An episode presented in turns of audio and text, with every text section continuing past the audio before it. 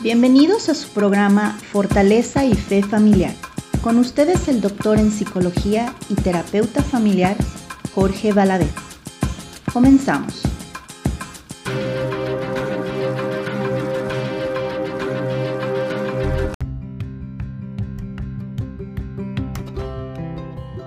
¿Qué tal? Muy buenos días a todos ustedes. Bienvenidos a este su programa Fe Familiar. Yo soy Jorge Valadez, eh, doctor en psicología y terapeuta familiar. Saludos a todas aquellas personas que nos están escuchando aquí en el condado de Fresno y obviamente a todas aquellas personas que nos escuchan por medio de nuestra aplicación para Android y la página web www.benditaeucaristiaradio.org que bueno, llega a diferentes partes de Estados Unidos y de México y creo que incluso a otros lugares de Latinoamérica. Saludos a todas aquellas personas que nos escuchan en Guadalajara, en León, Monterrey, Veracruz y toda la gente que nos escucha aquí en diferentes lugares de California, Las Vegas, Texas, en varios, varios espacios de aquí de Estados Unidos. Bueno, antes de comenzar les recuerdo el número de tópico que el día de hoy presentaremos. Vamos a hablar del tema sobre el abordaje psicológico de la diabetes mellitus tipo 2. Y para esto, bueno, invité a un, a un colega, un amigo, doctor en psicología, Joel Omar González Cantero. Eh, él es doctor en psicología por la Universidad Michoacana de San Nicolás de Hidalgo. Además es maestro en psicología con orientación en psicología de la salud y licenciado en psicología por la Universidad de Guadalajara. Actualmente es miembro del Sistema Nacional de Investigadores Nivel 1, además de que tiene otros reconocimientos como el perfil PRODEP, él es responsable del cuerpo académico de Psicología, Salud y Educación del Centro Universitario de los Valles. Eh, actualmente es profesor investigador de tiempo completo en la Universidad de Guadalajara también, donde imparte bueno, clases en maestría en Psicología de la Salud, en la licenciatura en Psicología. Y bueno, ya tiene una experiencia de muchos años, más de una década, siendo terapeuta cognitivo-conductual. Eh, además escribe varios artículos de investigación. Sus líneas de investigación eh, se han enfocado en el abordaje psicológico con base en intervenciones cognitivos conductuales y de psicología positiva relacionadas con enfermedades crónico-degenerativas y la promoción de estilos de vida saludable. Además, él ha impartido diferentes conferencias y ponentes nacionales e internacionales. Bueno, ya ha publicado, como ya decía, diversos artículos científicos en, distintas revistas. Se ha ganado por ahí una medalla, la medalla del doctor Ignacio Chávez Sánchez y, y mención honorífica por su tesis doctoral. O sea que es todo un estuche de monerías, el colega, el doctor Joel Omar. ¿Cómo estás, Joel? Muy bien, Jorge, pues muy contento de platicar el día de hoy contigo, eh, saludarte, también un, gran amigo y pues eh, un saludo para toda tu audiencia y pues con gusto para atender y, responder algunas preguntas que puedan surgir en cuanto al tema del que platicaremos hoy, que pues además es de, suma relevancia ¿no? para, la salud de las personas. Sí, de suma relevancia, digo, por, dos cosas. Obviamente la diabetes es una problemática eh, bastante grande en todo el mundo. En México y Estados Unidos no es, no es la excepción. Y además el otro que tiene que ver con algo que quizás no es tan hablado como el abordaje psicológico, ¿no? Entonces cuando uno piensa en enfermedades de ese tipo, como que luego, luego siempre solamente pensamos en la cuestión física, ¿no? Este, y bueno, aquí la idea es que ampliemos este, esta información y lo llevemos al terreno de la psicología. Sí, desde luego. Eh, creo que es el, punto de partida, ¿no? Eh, tratar de comunicar que el psicólogo también tiene oportunidad de colaborar para que una persona que padezca una enfermedad del tipo que sea eh, de la diabetes, pues sepa que el psicólogo es un profesional que le puede ayudar, ¿no? en muchos de los casos el control, digamos, eh, radica en el tratamiento psicológico. Mm, claro que sí. Bueno, eso vamos a, platicar, Joel, en un momento más. ¿Qué te parece, Joel, si comenzamos, bueno, para que los radioescuchas entiendan un poco, este, ¿qué, es, ¿qué es esto de la diabetes? Bien, bueno, eh, pues lamentablemente creo que es una enfermedad que es conocida en todo el mundo y digo porque, pues, eh, a fin nos gustaría que, las enfermedades fuesen raras, ¿no? Y que no tuvieran tanta valencia.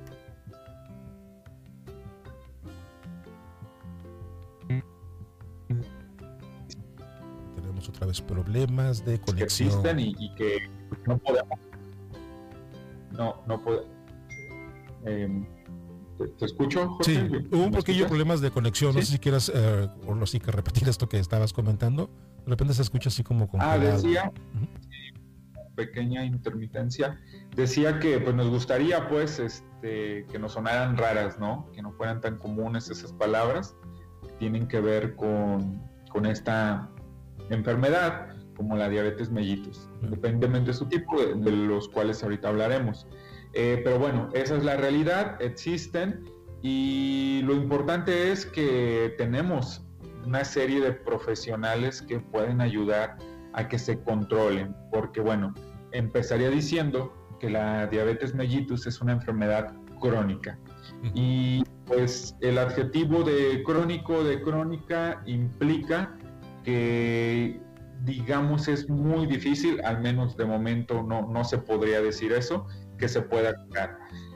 Sin embargo, esto no es eh, catastrófico eh, fatal porque hay lugar al control de la enfermedad y que en casos pues muy favorables donde pues afortunadamente se tuvo todo el seguimiento desde eh, las perspectivas de todos los profesionales que pueden influir para el control de esta enfermedad, pues los, los casos terminan siendo de un éxito muy destacado en el sentido que las personas no presentan complicaciones o si las presentan, las presentan eh, pues muchísimos años después de, padecer la enfermedad.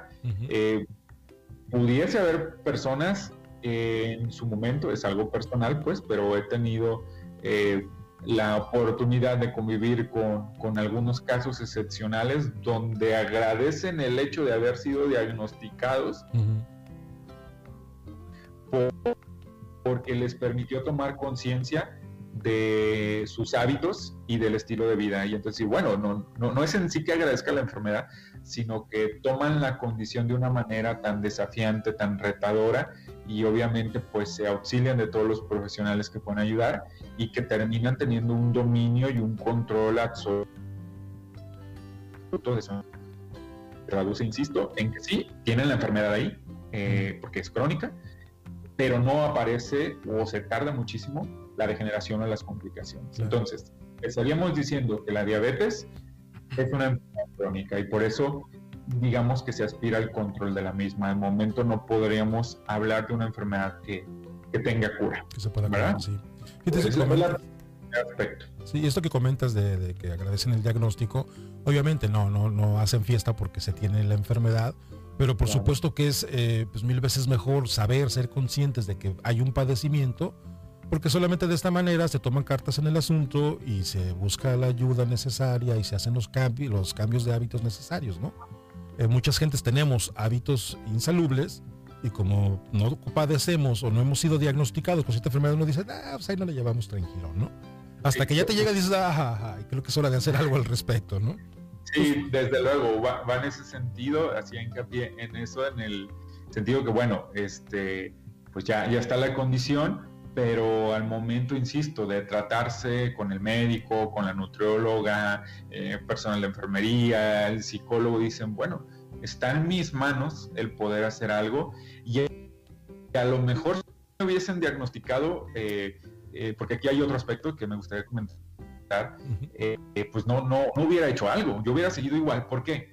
Porque los síntomas de la enfermedad muchas veces se confunden con síntomas muy cotidianos. Por ejemplo, el cansancio, que, que, es muy característico de las personas que tienen diabetes, pues muchas veces las personas le atribuyen ese cansancio al día a día, decir, no, pues cómo no voy a estar cansado o cansada si he andado en friega, ¿no? De toda la mañana, de, toda la tarde y pues por eso estoy cansado. ¿Cómo no voy a tener sed? Que es otro de los síntomas, ¿no? Eh, en el sentido que pues todo lo que hice, toda la actividad que he hecho. Eh, entonces, eso es algo que no juega a favor, el, que los síntomas sean comunes y que a veces incluso sean las personas que ya tienen la enfermedad asintomáticos, porque mm, lamentablemente no hay esta cultura de irse a, chequear periódicamente como, como lo necesitamos hacer y entonces poder evaluar la presencia o no de alguna enfermedad, ¿no? Eh, entonces no se hace y el pero la enfermedad está allí.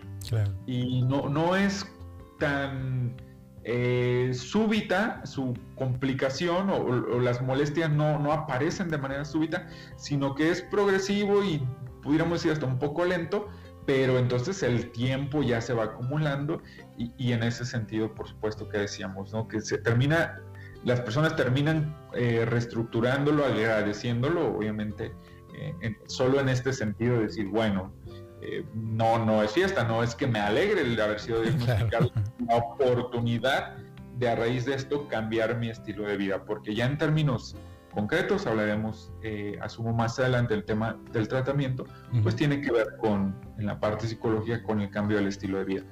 Pero bueno, la diabetes mellitus, una enfermedad crónica, eh, que, se traduce pues en, que no hay una cura.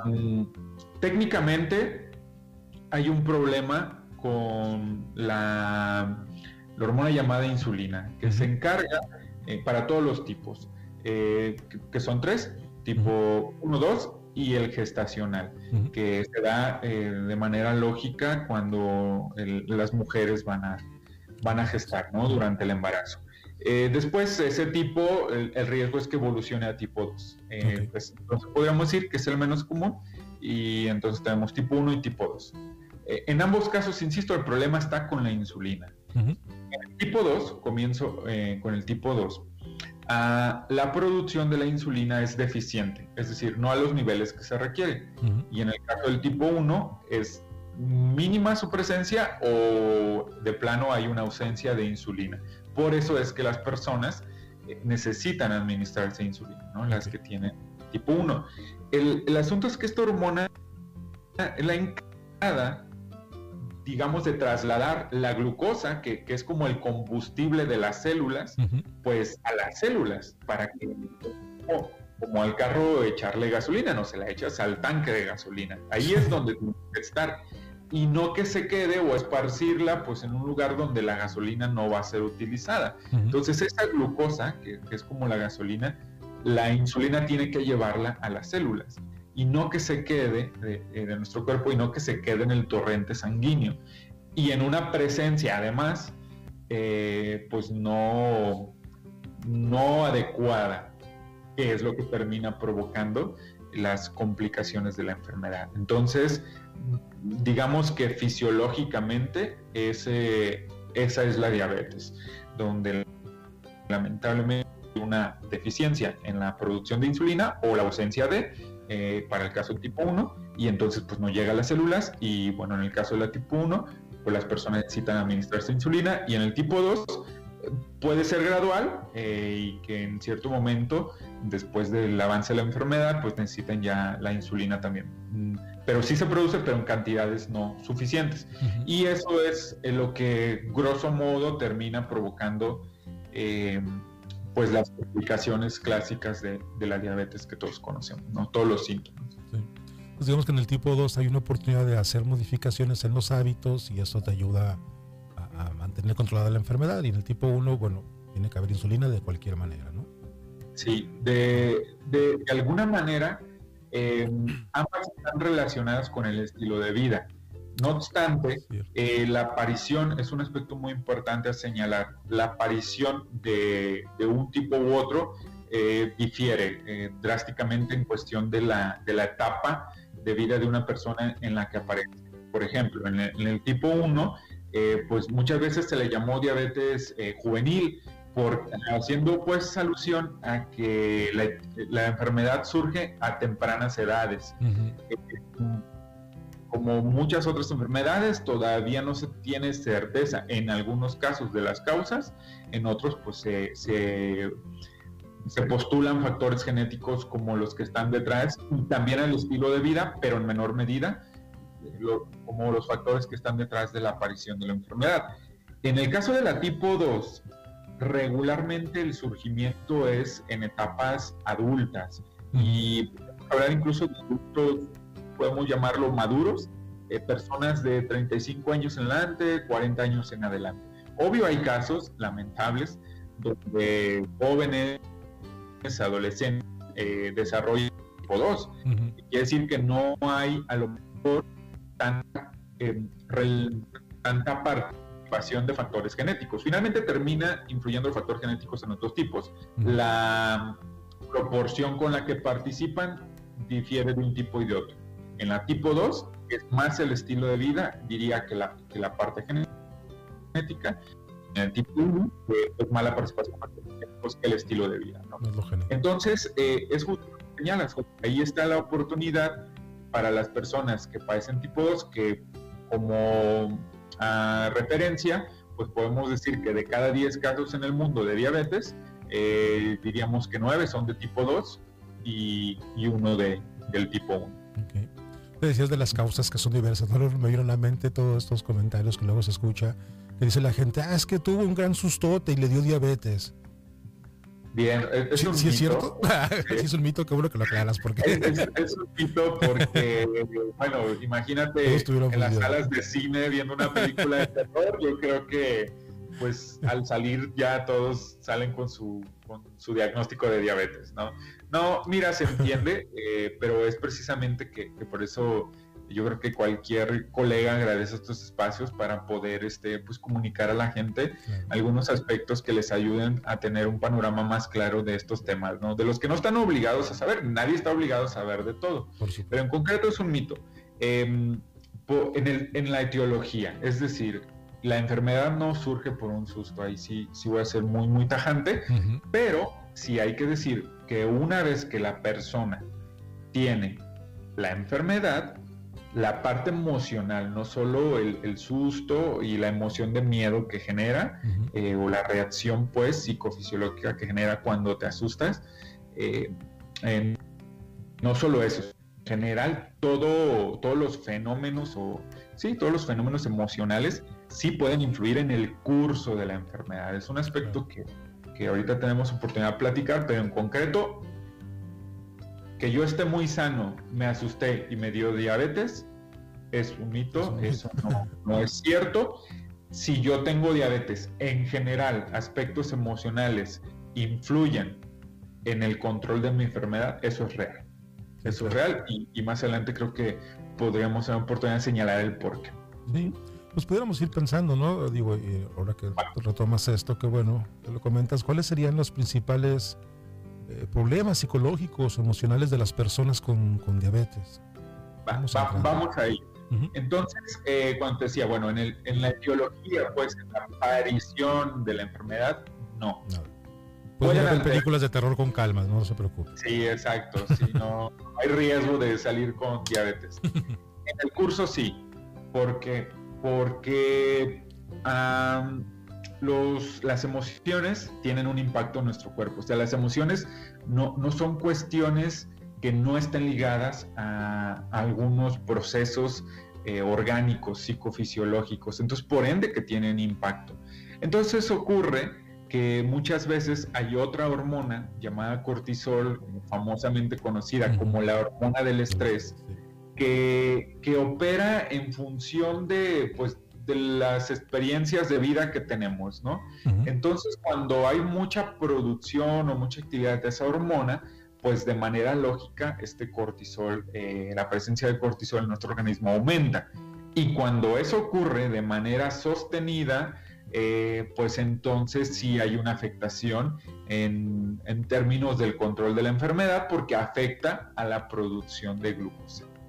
Entonces, por eso decía que en general si ocurre en concreto que, cuando una persona, por ejemplo, está enojada eh, constantemente, cuando experimenta mucho esta emoción en su día a día por las causas que sean, eh, sí hay una tendencia a que eso después impacte sobre el cortisol, que obviamente cuando esté muy estresada sería lo mismo, y eso puede impactar en la en la segregación de, insisto, del cortisol y por ende el, aumento de la producción de glucosa y que eso pues termina eh, provocando lo que decíamos hace un momento. Cuando la persona ya tiene la enfermedad, pues entonces va a haber un exceso de producción de glucosa y con una, un bajo nivel o nula presencia de la insulina, pues entonces el problema se, se va a agravar, ¿no? entonces, eh, por eso decía que en general el aspecto emocional es importantísimo.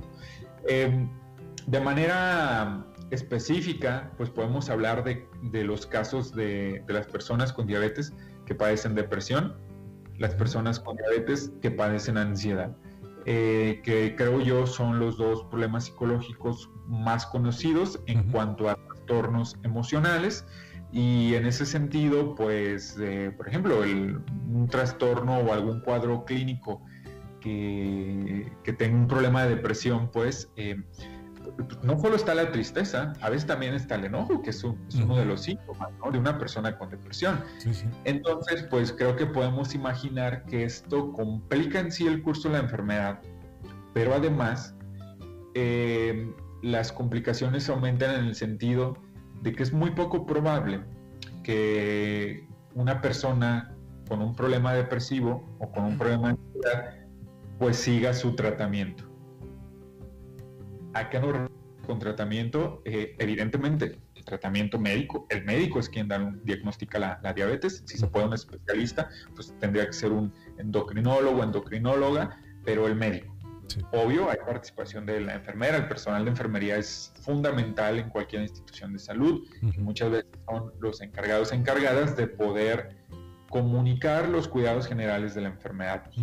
Evidentemente el nutriólogo o la nutrióloga que que se enfoca en ajustar el plan alimentario de la persona eh, según ya pues la necesidad por, por, tener una enfermedad, ¿no? Donde va a haber una restricción, evidentemente, de, de ciertos alimentos. Eh, bueno, ahí tiene, ese es el perfil.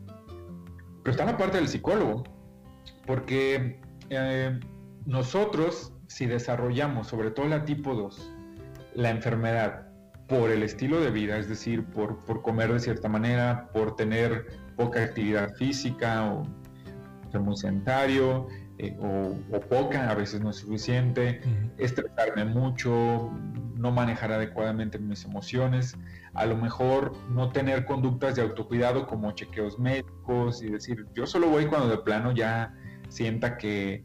que ya no pueda ver. Ajá, sí, ¿no? Y entonces no vas. Eh, todo eso es labor del psicólogo. Entonces, obviamente todos los profesionales aportan, pero colegas, médicos, médicas, psicólogos, eh, nutriólogos, nutriólogas, eh, pues coinciden en que a veces el éxito o el logro o no logro del control de la enfermedad depende de la parte de la parte psicológica en ese sentido, de que la persona diga, yo vengo de décadas de un estilo de vida traducirlo en comer de una manera, eh, hacer o no actividad física, eh, tener la costumbre o no de ir al médico, etcétera, etcétera, tener ciertas costumbres en el manejo emocional. Eso tiene que cambiar. Si se, si se desea lograr el control, eso tiene que cambiar. No basta el tratamiento médico en la línea farmacológica. Los, los médicos, y todos lo sabemos, Em, a veces es lo que sostiene porque no se hace lo otro, pero no es suficiente. Entonces ahí entra la labor del, psicólogo de la salud. Eh, y esto hay que decirlo muy enfáticamente porque es lo que podemos aportar. Luego dice, bueno, yo tengo diabetes, el psicólogo qué, no estoy loco, no estoy loca. Creo que aquí la gente pues tendría que decir que evidentemente eh, eh, no ir al psicólogo no solo es, ah, no solo es ir a atenderse problemas eh, pues como un trastorno psicótico donde pierdo contacto con la realidad o, o estos eh, problemas que, que, se catalogan socialmente como, como locura, ¿no? Que de hecho pues es un término no, no, profesionalmente, ajá, correcto. Eh, entonces, hacer este llamado pues a, a las personas de que se sientan con la confianza de que el psicólogo, la psicóloga les puede ayudar con este perfil a controlar su enfermedad, porque obviamente que se trabajan estrategias para poder entonces decir, bueno, yo tengo, digamos, 30 décadas comiendo em, pues mucha carne y tortillas y frijoles en la mañana y en la noche. y, no sé si con esto ilustro que pues, no se ve la presencia de verduras y frutas. o yo llevo 30 años, tres décadas, pues, este, consumiendo refresco negro. Eh, bueno, eh, pues queda claro que, que, que son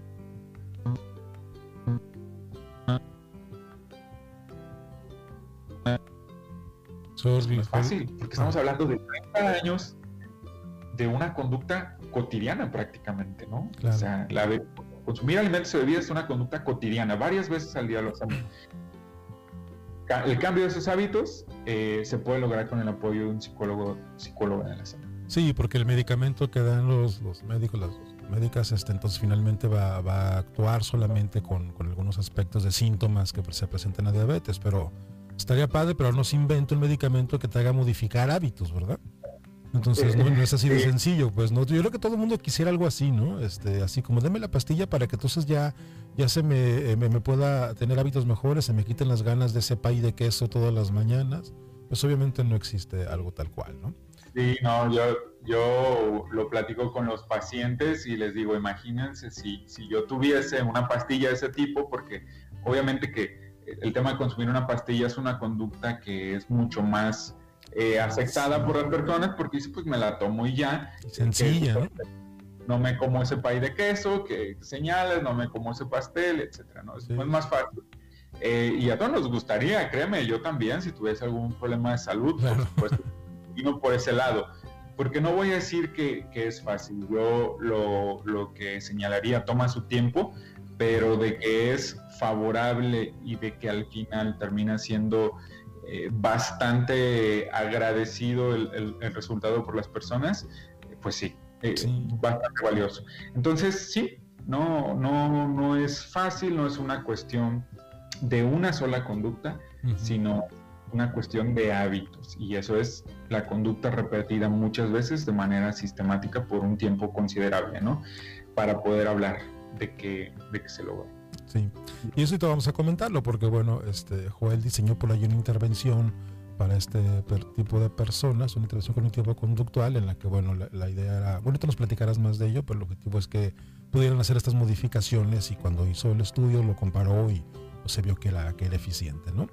Pero antes de esto, ahorita comentabas eh, como depresión, ansiedad eh, relacionada con la, con la diabetes. De repente pensaba, oye, pero, pero esto es como secundario a la diabetes o, o es primario, es decir, la gente que tiene diabetes tiende a deprimirse después de que le den el diagnóstico, a ponerse ansioso, o ya son personas que a lo mejor estaban deprimidas y quizás este estado emocional favoreció un poco a la diabetes. Es muy, muy interesante tu pregunta y bueno, eh, infortunadamente hay eh, casos en las dos situaciones que señalas. Personas que previo a desarrollar diabetes tenían problemas de depresión y o ansiedad, insisto, los trastornos más comunes, eh, y producto de estos trastornos, pues pudieran desarrollar alguna enfermedad crónica. Es decir, yo estoy deprimido, estoy ansioso y sabemos de lo que impacta eso en la conducta alimentaria, en, la manera en cómo comemos.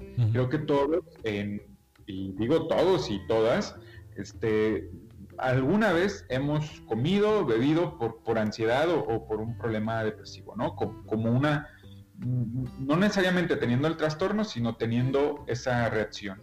En algún momento estar triste y decir, bueno, pues voy por, por la cajita de chocolates o por un panecito. Incluso culturalmente, ¿no? Las penas con pan son menos. Sí, sí, el clásico este, imagen de, de Hollywood de la mujer deprimida con su botezote de nieve, ¿no? Exacto, el, bote de nieve. Eh, o cuando estás ansioso y que dices, híjole, ¿qué hago? ¿De, de, dónde quito este malestar o qué me lo quita? Eh, pues bueno, no tienes un psiquiatra para que te dé un ansiolítico rápido y pero entonces tienes alguna bebida alcohólica o un trozo de carne muy grasoso, etcétera. Eh, no sé. hay una predilección cuando las personas experimentamos esos estados emocionales por ciertos alimentos. Ese, ese mecanismo se conoce.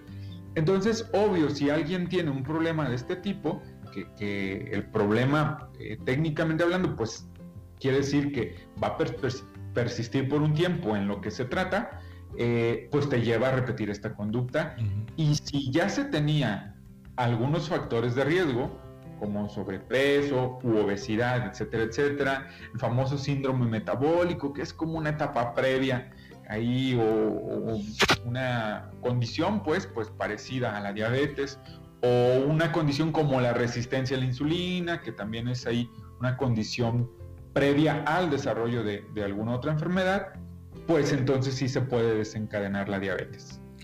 Pero también tenemos los casos donde la persona, por el simple estilo de vida, desarrolla, la, lo, lo, dijimos, el estilo de vida está detrás, sobre todo el tipo 2, desarrolla la diabetes y el impacto emocional que genera el diagnóstico de una enfermedad crónica, de una enfermedad que te, te explica el médico, no, no, no, se va a quitar, se aspira a controlar. Pues eh, yo creo que a todos nos ha pasado cuando nos dan una mala noticia. Tenemos impacto emocional, pero en términos de salud, pues sabemos que son noticias que, que tienen un impacto más intenso a una mala noticia, a lo mejor en otro aspecto menos relevante que la salud, ¿no? O que dices, ah, bueno, ni modo, y ya veré cómo lo soluciono.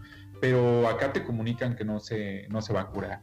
Entonces, hay personas que, digamos, lo empiezan a visualizar como, pues entonces ya no va a ser lo mismo cuando vayan alguna fiesta, alguna celebración, en donde pues sabemos que lo que se oferta de alimentos, de bebidas, pues muchas veces no va con una dieta eh, muy sana o una dieta más cuidada que, que, necesita la persona ya con el diagnóstico de diabetes.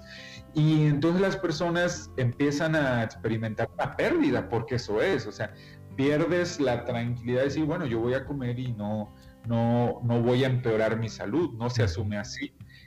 A raíz del diagnóstico, las personas eh, entran en este proceso de negación, incluso si no, a lo mejor no es, está mal el diagnóstico, etcétera, etcétera, y luego experimentar esta pérdida. Entonces, en algunos casos, pues también se desarrollan trastornos de ansiedad y depresión, ¿no? Eh, depresión, decir, híjole, ya perdí algo, me pongo triste y no lo voy a poder recuperar y bueno, se empieza una cadena y se fortalece la, la depresión. Y en ansiedad lo mismo, este, ¿qué voy a hacer? ¿No? Ya, yo, yo trabajo o por donde trabajo no hay manera de una cocineta para yo hacer mi desayuno, no me da tiempo, entonces pues, voy a tener que comer de la calle, pero eh, en la calle venden puros tacos, puras cosas saludables y empiezan a, visualizar que les va a ser complicado, que por ende van a empeorar y, y entonces se empiezan a adelantar de una manera catastrófica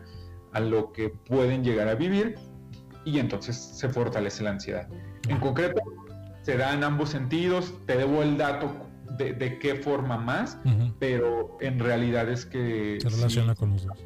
Así es.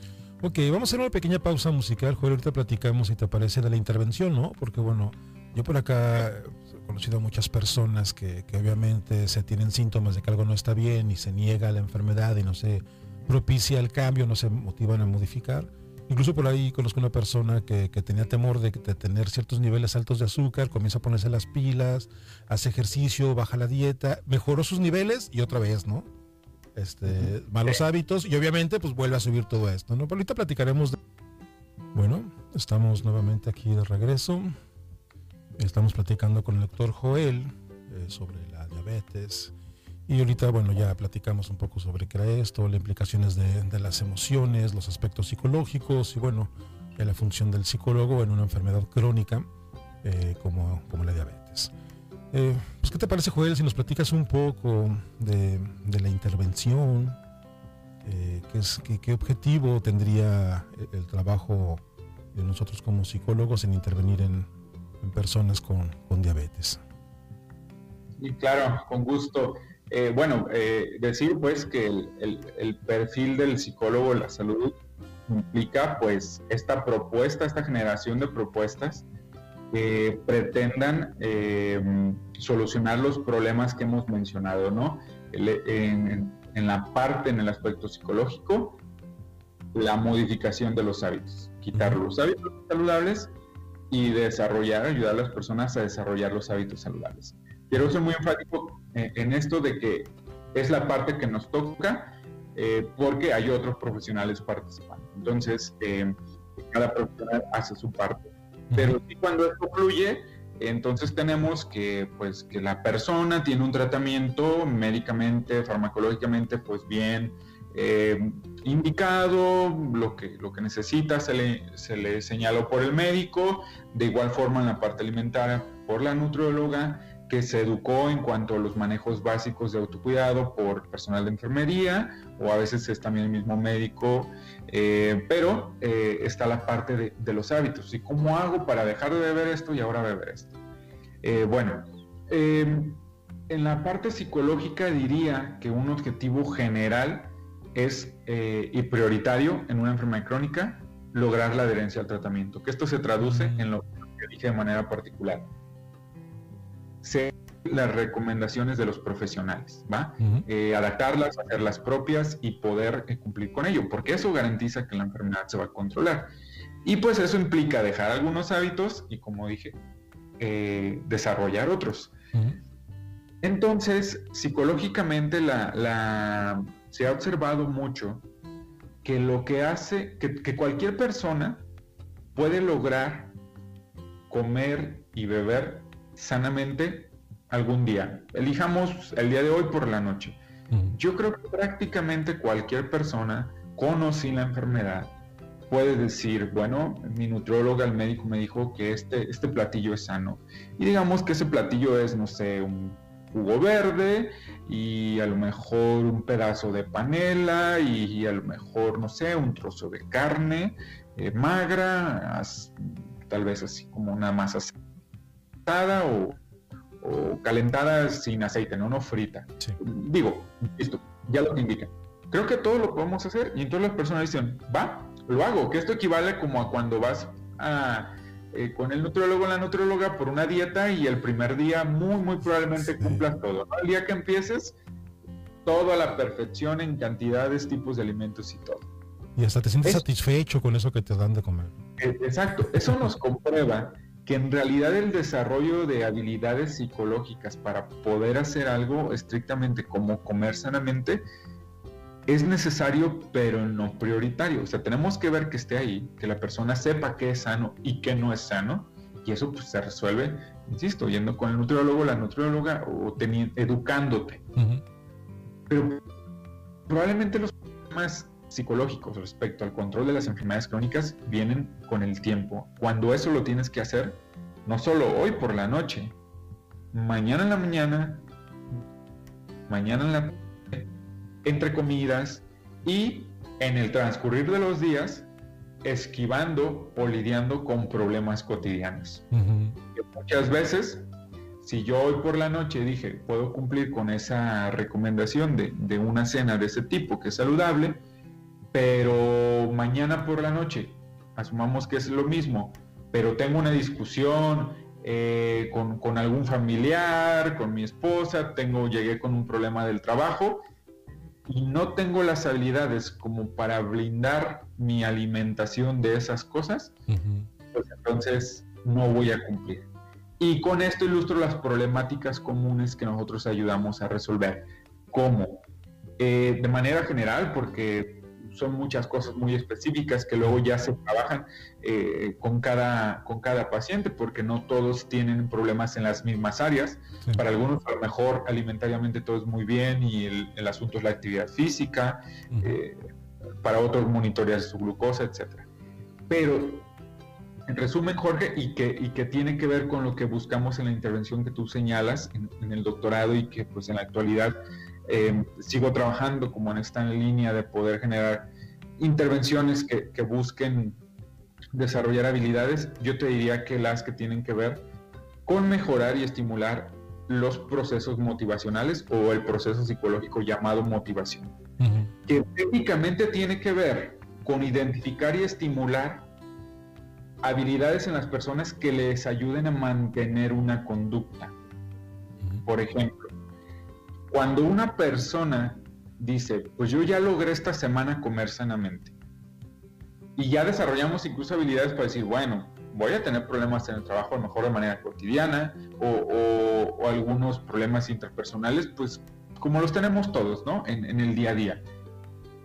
Ya logré eso, tengo habilidades para solucionar problemas, pero me aburrí, estoy cansado de, comer de esta manera. En realidad tengo el deseo, el deseo difícilmente se va de comer otras cosas y, en mayor, con mayor frecuencia.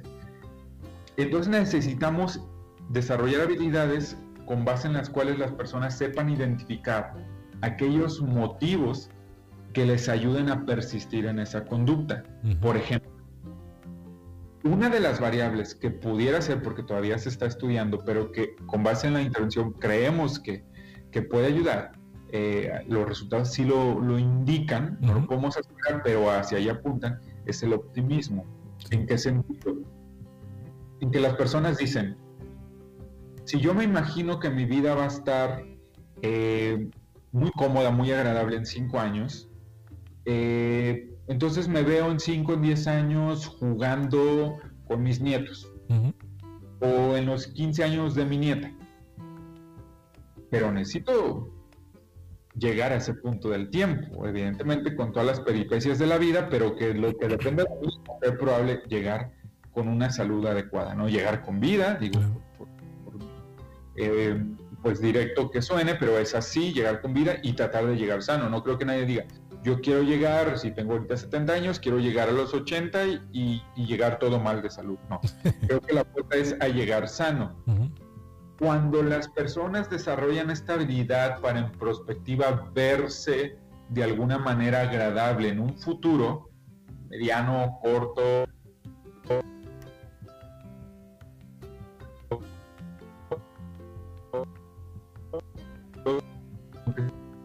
motivos que digan, híjole, pues vale la pena comer esto, si así voy a estar sano, independientemente que no lo disfrute como otras cosas no tan sanas, porque quiero vivir ese momento. Esta, eh, perdón, esta cuestión que dices de optimismo, de poderse visualizar, les motiva al día a día e ir cumpliendo como con estos cambios que se han decidido. ¿Sí? Exacto. Ya después se suman otras técnicas para hacer que esos motivos identificados las personas los recuerden, porque al final de cuentas los psicólogos trabajamos con procesos como atención, memoria, etcétera, ¿no? Y decir, tengo presente esto que me va a ayudar a persistir. Esto equivale como a que si yo trabajo en algún lugar donde me pagan cada quincena, yo sé que tengo que asistir los, no sé, los 10 días de las dos semanas que necesito ir para que al día número 15 pueda llegar el pago. Eh, son periodos más cortos, desde luego, pero es el mismo mecanismo. Entonces, eh, con esto ilustro una de las cosas que nosotros creemos pueden ayudar. Esto sería como en la parte novedosa. Pero también hay otras mucho más sólidas y que de alguna manera siempre abordamos, como la autoeficacia. Grosso modo, tiene que ver con desarrollar la creencia de las personas, estimularla de que pueden lograr algo y esto es mantener o desarrollar un hábito. Porque ya partimos de que, como lo dije, estoy prácticamente seguro que cualquier persona en el mundo puede algún día comer sano, desayunar sano, cenar sano, eh, hacer actividad física de manera eh, recomendada, pero se trata de que lo mantenga. Ese es básicamente el foco. Y para eso, entonces se trabaja esta creencia que se llama autoeficacia, que no es otra cosa llanamente que decir, creo que puedo hacer, creo que puedo mantener porque así me acostumbré a poder trabajar diariamente, así me eh, logré desarrollar, hacer esta actividad de manera cotidiana. Después era un hábito, ya lo hago. Así ya me despierto a las seis y media diariamente sin despertador, porque fue repetición tras repetición. Lo puedo hacer. Entonces rastreamos conductas eh, o situaciones donde las personas han sido exitosas para decirles, pues cuál es la diferencia con mantener esto. ¿No? Y, se empieza a desarrollar esa creencia que, insisto, impacta en algo bueno, hacerlo muchas veces por un tiempo prolongado. Te diría que es básicamente el principal motivo de consulta o el principal problema que tenemos con las personas con, una enfermedad crónica como la diabetes. Y te ya nos dices por ahí dos tips interesantes, ¿no? Una es el optimismo, que, de repente el optimismo pareciera que es algo como con, como con lo que viene ya cargada alguna persona, ¿no? O sea, ahí decimos, ¿sabes que Este es pesimista y este es optimista, ¿no? Como, como si ya fueran así. Pero por lo que, por lo que dice, esto es algo que se puede desarrollar, incluso es algo que se puede, es una habilidad, no, no solamente es algo inherente a la persona.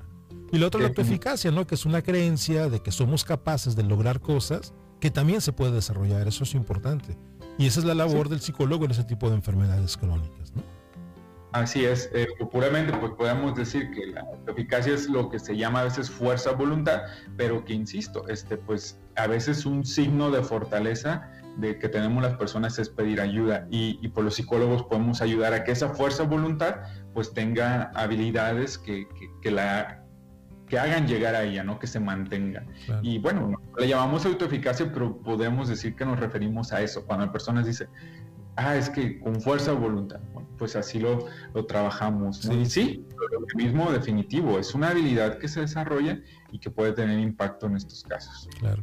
Oye, me quedan muchas dudas, este, pero también ya se nos acabó el tiempo, este, pero yo creo que si, te parece bien sería bueno que pudiéramos concertar en otro momento otra plática porque quedan como por ahí al aire muchas eh, intervenciones que tú nos pudieras compartir sobre algunos tips sencillos para que la gente pudiera comenzar a hacer un cambio de hábitos, ¿no? Eh, a mí me queda, por ejemplo, la duda, ahorita que le comentabas de, hacer estos cambios a largo plazo, pues los seres humanos tenemos una tendencia a no saber cómo demorar la recompensa, ¿no? Entonces, cuando la gente dice, de aquí a que soy abuelito, pues faltan 20 años, o 10, o 5. O sea, mejor ahorita me echo el, el super banquetazo porque ya mañana ahora sí puedo cambiar. Y cuando menos nos damos, cuenta, ya llegamos a los 60 diciendo, ahora sí, mañana ya voy a cambiar, ¿no? Pues todos estos procesos eh, son complejos, que estaría padre que en un momento los pudiéramos platicar, si, si, si te parece. Sí, con gusto. Y diste otro ejemplo de otros de, las situaciones problemáticas muy específicas que abordamos, ¿no? Cómo lograr que las personas demoren la recompensa. A veces la, comida es lo que nos da una recompensa inmediata. Sí, claro con gusto, cuando, cuando tú me invites, yo con gusto. Pues nos organizamos porque sí, creo que quedó ahí este, pendiente de muchas cosas. De cualquier manera, muchas gracias por estar el día de hoy con nosotros, Joel. Yo creo que sí, ya después te mando un mensaje, nos ponemos de acuerdo para reagendar otra fecha. Eh, gracias a todos ustedes por su atención, todos los radioescuchas. Eh, nos escucharemos la próxima semana en otra transmisión de este su programa. Repito, 559-290-6750. Que tengan un extraordinario...